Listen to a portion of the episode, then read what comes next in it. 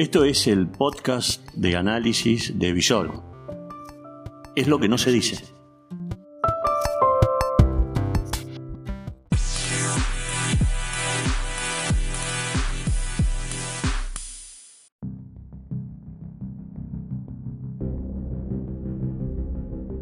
Estas son las reflexiones del amanecer de un día agitado.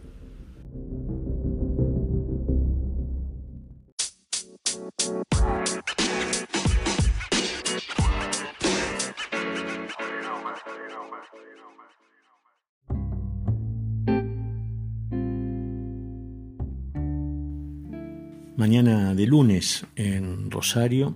A ver, después de un fin de semana sumamente agitado, un fin de semana violento, un fin de semana donde eh, contenida, cada uno de ustedes seguramente habrá manifestado primero asombro, mucha bronca, eh, a lo mejor la negación hace que se lo lleve al plano de bueno, la indiferencia o no importarle y termina con eh, distintos grados de crispación y bronca.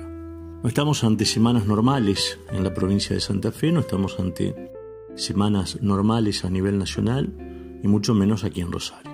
Eh, a nivel nacional hay un gobierno que está terminando de instalarse, eh, que intentó para fin de año, y lo logró para fin de año y fiestas, distribuir lo poco que había, y ahora va a tener que sentarse a negociar con eh, a los cuales le estamos debiendo y no van a venir justamente a tratar de ofrecernos muchos planes de pago. Y en cuanto a lo provincial, un gobierno que eh, no terminó de instalarse en diciembre y que realmente ya a esta altura no sé ni para qué, ni por qué, porque la excusa tampoco es el tema del ahorro, seguramente, porque no existe y porque seguramente después se va a demostrar de que no sé cuál es el grado de eficiencia y eficacia. Eh, digo, el gobierno de Omar Perotti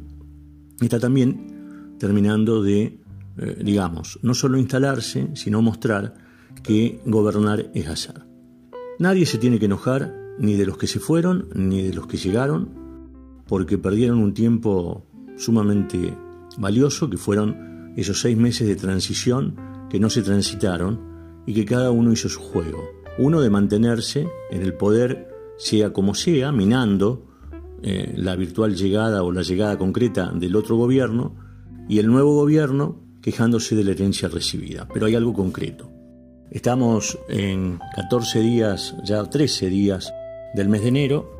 y eh, Perotti llegó con dos cuestiones. Una, poner en orden el desorden presunto o real que dejó el Frente Progresista Cívico y Social y lo otro la cuestión de la inseguridad. La cuestión de la inseguridad le pasó facturas desde eh, su mismo momento de llegada, porque eh, nos enteramos en ese momento, cuando estábamos en la Plaza de Mayo en Santa Fe, asistiendo al juramento de los ministros, que muchos de los, que, de los uniformados que estaban custodiando eh, no les interesaba mucho Saín y que no estaban de acuerdo. O sea, el ministro de Seguridad designado no solo que era cuestionado, sino que hasta hubo un intento de autoacuartelamiento, que después, por supuesto, todo fue no solo desmentido, sino que en la realidad es probable que haya habido porque eh, las nuevas autoridades directamente descabezaron a la totalidad de las cúpulas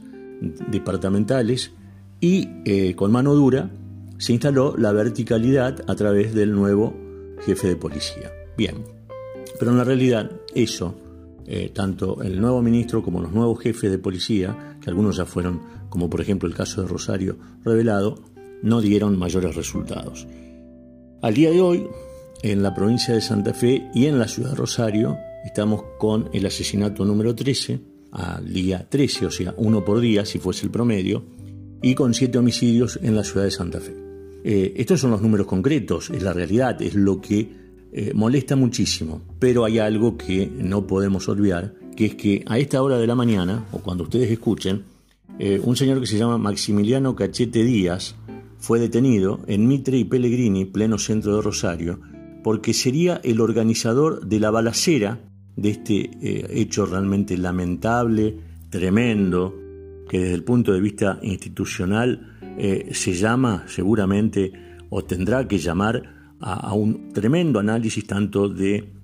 el oficialismo como de la oposición en torno al tema seguridad. Eh, no es menor lo que pasó en el casino, un muerto, el gerente de banco, del Banco Nación de Las Parejas, 64 años, que estaba fumando en el balcón de los fumadores. Y este señor, que ahora habrá que determinarlo porque aparentemente Cachete Díaz es nada más que el organizador, le quiso tocar el trasero al gobierno de la provincia y a todos nosotros, diciendo, bueno, acá hay que distribuir un presunto poder, que como se ve es el poder seguramente narco, eh, querrán negociar eh, como en viejas épocas y eh, de nuevo se aplica lo que es una modalidad muy rosarina que es una total anormalidad, pero que acá pareciera como que es algo normal, que es que pasen las motitos y que tiren ráfagas de ametralladora o de 9 milímetros. Estamos sin duda que ante una locura tremenda. Bueno, este señor aparentemente está detenido. Cuando ustedes escuchen esto seguramente estará frente a, los fiscales y frente a los jueces, pero lo que no está solucionado para nada es el tema eh, de la seguridad en Rosario. Nada ha cambiado en relación a los últimos días, y esto es simple y en homenaje a la brevedad. Creo que eh, pensar que pura y exclusivamente Saín, Marcelo Saín, ministro de Seguridad en la provincia de Santa Fe, vaya a solucionar el problema de los santafesinos en el rubro de inseguridad, eh, es más que una ingenuidad, un acto realmente de boludismo, que nosotros lo vayamos creyendo. Eh, ahora me sorprende que en el marco de este desastre, en estas horas, estos que, algunos que quieren movilizarse, me parece muy bien, por el tema de Nisman, no llamen a una gran movilización popular como sucede, por ejemplo, en España. Cuando ETA atacaba, eh, bueno, además de enterrar a los muertos, eh, ¿qué hacían? Se salía a la calle. No sé qué es lo que le pasa a los rosarinos, a lo mejor el tema de la reposera, el calor, pero este es el momento de manifestar si estamos o no de acuerdo ante esto que parece anormal pero normal. Eh, realmente horrible, tremendo. Así empezamos la semana una semana que creo que es la, entre la segunda y la tercera, depende cómo se vea del año, que va a venir caliente. Y este es el amanecer que se ofrece y seguramente va a haber mucho run run durante todo el día, pero eso lo vamos a ampliar dentro de un ratito.